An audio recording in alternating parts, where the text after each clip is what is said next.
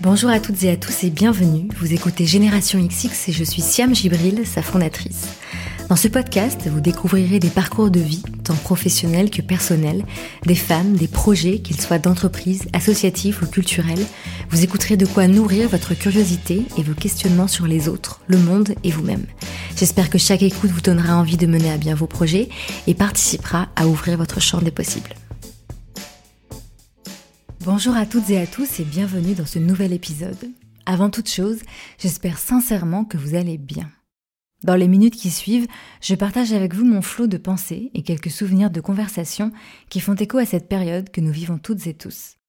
Un grand merci à Chloé, la fondatrice du studio Cordes Sensibles, d'avoir donné vie à cet épisode. Bonne écoute Ça y est, le déconfinement a commencé. Alors, est-ce que cela change grand-chose Petit à petit. Est-ce que c'est le moment de mettre des mots sur ce qu'on a vécu ces dernières semaines Peut-être. Il y a un temps pour vivre et un temps pour témoigner de vivre. J'ai repensé à cette phrase que j'ai lue dans Nos de Camus et je me suis dit qu'elle illustrait bien la raison pour laquelle j'ai choisi de mettre en pause la diffusion du podcast depuis mi-mars. Je ne sais pas vous, mais moi, au début du confinement, j'ai été submergée par la vague de contenu, de discours, d'informations. J'ai été frappé, mesdames et messieurs les députés, depuis le début de cette crise, par le nombre de commentateurs ayant une vision parfaitement claire de ce qu'il aurait fallu faire selon eux à chaque instant. Je n'ai pas eu envie d'ajouter ma voix à cela. Respectons les gestes barrières. À ce côté-là, oui. À ce côté-là, oui, oui. Si les indicateurs ne sont pas au rendez-vous, nous ne déconfinerons pas le 11 mai. Non, mais ils se fichent de moi. Absolument. Alors j'ai juste pris de vos nouvelles de temps en temps via la newsletter et Instagram. Par curiosité, je vous ai demandé s'il y avait des bruits, des sons qui vous avaient manqué pendant le confinement. Vous m'avez répondu le brouhaha des terrasses, des restaurants, la sonnerie de l'école, la machine à café du bureau, mais aussi le bruit des vagues, des oiseaux, ou même le silence, tout simplement. C'est évident que nous n'avons pas toutes et tous vécu le confinement de la même façon, pour des raisons professionnelles, personnelles, matérielles. Peut-être avez-vous continué de travailler et même redoublé d'efforts. Peut-être avez-vous été forcé d'arrêter. Peut-être vous êtes-vous ennuyé. Peut-être avez-vous été seul face à vous-même pour la première fois depuis longtemps. Peut-être avez-vous choisi de vivre au jour le jour, ou peut-être vous êtes-vous projeté dans un futur pour vous aider à mieux vivre la situation. Peut-être n'avez-vous rien changé à vos habitudes. Peut-être êtes-vous passé par des émotions contradictoires en vous demandant si vous étiez seul à être comme ça. Peut-être vous êtes-vous posé un million de questions, tour à tour pragmatiques ou existentielles.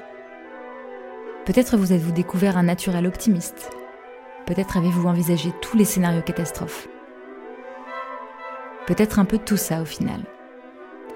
Même si nous n'avons pas toutes et tous vécu le confinement de la même façon, je suis sûre que nous avons eu en commun cette sensation de temps suspendu, de flottement, d'entre-deux, de flou.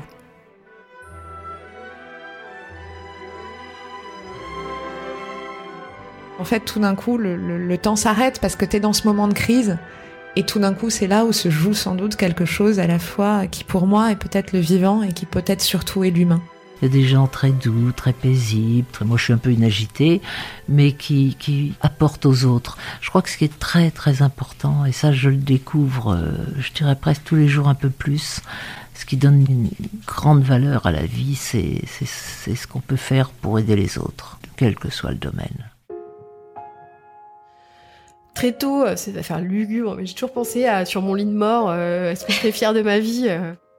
J'espère que je vais pas me dire genre oh là là j'ai tout gâché quoi parce que je suis pas quelqu'un qui euh, fait beaucoup de siestes ou qui aime dilapider le temps. Je suis je sais pas être contemplative.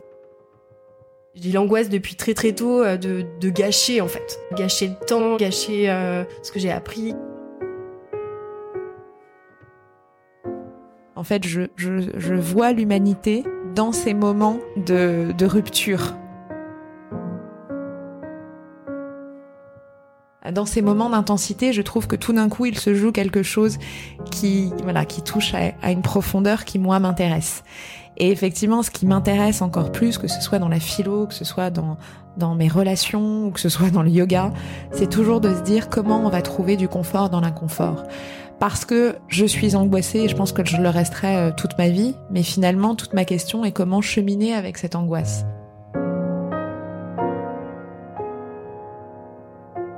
Évidemment, moi je voulais sauver le monde, être euh, mais un peu d'humilité parfois, se dire ok, bah avant de sauver la planète, qui est un peu mon, objectif très très haut là-bas, bah ma première étape c'est quoi? Bah ma première étape c'est déjà de me sauver moi-même, euh, se comprendre, se connaître, s'accepter, s'aimer. Ça c'est hyper dur. Je connais pas quelqu'un qui, qui s'aime vraiment. Enfin, je sais pas. C'est peut-être. Je pense que tu arrives jamais vraiment, mais ou alors. Euh, mieux s'aimer un peu plus que de se flageller trop. Donc euh, voilà, c'est la première étape, s'aimer. Qu'est-ce que je peux faire en fonction de ce que je suis, en fonction de ce que je sais? Qu'est-ce que je peux faire pour tendre un peu la main à tous ces, humains qui, euh, pour beaucoup, euh, en bavent quand même. Hein. Vous êtes optimiste? Ah oui, je, oh bah oui, je suis très optimiste, mais vous aussi? Oui. Je vois le joli sourire et les yeux rieurs, vous êtes optimiste. Ça y est, le déconfinement a commencé. Et avec lui son lot de questions. Lorsque je vous ai demandé quelles étaient les vôtres, vous m'avez répondu. Est-ce que tout va revenir à la normale? Comment envisager mon futur professionnel? Comment se rendre utile? Comment donner du sens à tout cela? Et après? Ces questions ne sont finalement pas si nouvelles. Et après? Je n'ai pas toutes les réponses, mais je sais que après, on continuera de traverser des moments de crise. On a le droit de changer, on a le droit de se tromper, on a le droit de dire l'inverse de ce qu'on avait dit. Finalement, euh, ça, donne une position à la fois de très grande force et aussi de très grande humilité. De composer avec nos angoisses. Ce qui me manque à moi, mais sans doute pas qu'à moi, c'est parfois un peu d'indulgence. De poser et de se poser des questions. Je te demande pas ce que tu as fait ou t'as pas fait. Tu veux faire quoi demain? Tu veux faire quoi demain? De chercher des réponses. Je pense qu'il n'y a pas de changement collectif sans résilience individuelle en fait. Tu sais, c'est ces trucs qui circulent un peu sur internet, ces dessins où t'as qui veut le changement et tout le monde lève la main, et qui veut changer, plus personne ne lève la main. De s'engager pour ce qui nous tient à cœur. Il n'y a rien qui se fera sans notre volonté à nous. Tu peux avoir les meilleures politiques publiques, tu peux avoir euh, les meilleurs discours sur le changement, etc. Si on n'est pas partie prenante du truc, euh, ça, ça ne marche pas. Après, on continuera de vivre et d'avancer. On a toute la vie pour grandir en fait.